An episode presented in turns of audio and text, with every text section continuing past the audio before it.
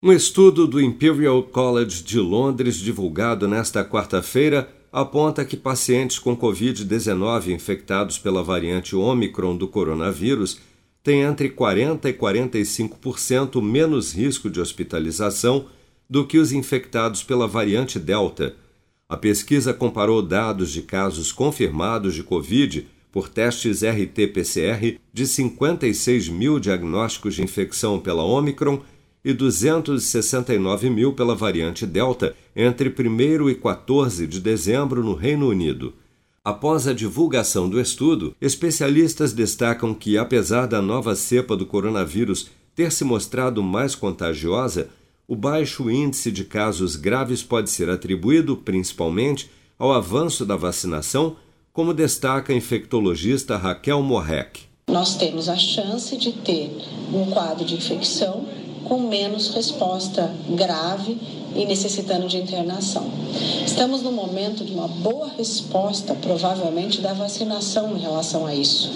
Mostra que o organismo responde à vacina e responde, independente ou não do grau de resistência desse vírus. Até amanhã desta sexta-feira, 160.971.608 pessoas ou 75,5% do total da população do país, já haviam recebido a primeira dose de vacina contra a Covid-19, sendo que destas, 142.814.505, ou 66,7% dos habitantes do Brasil, também já foram imunizados com a segunda dose ou dose única contra a doença, e 24.687.000 765 pessoas, ou pouco mais de 11,6% da população, já receberam a terceira dose ou dose de reforço.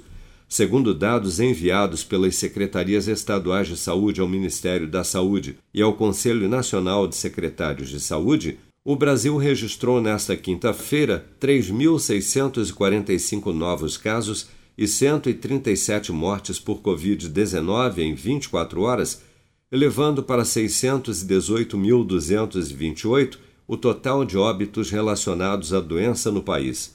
Os dados, no entanto, continuam defasados devido aos ataques hackers contra os sistemas de informação do Ministério da Saúde desde o dia 10 de dezembro.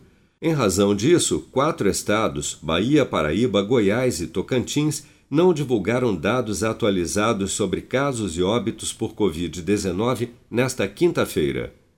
Com produção de Bárbara Couto, de Brasília, Flávio Carpes.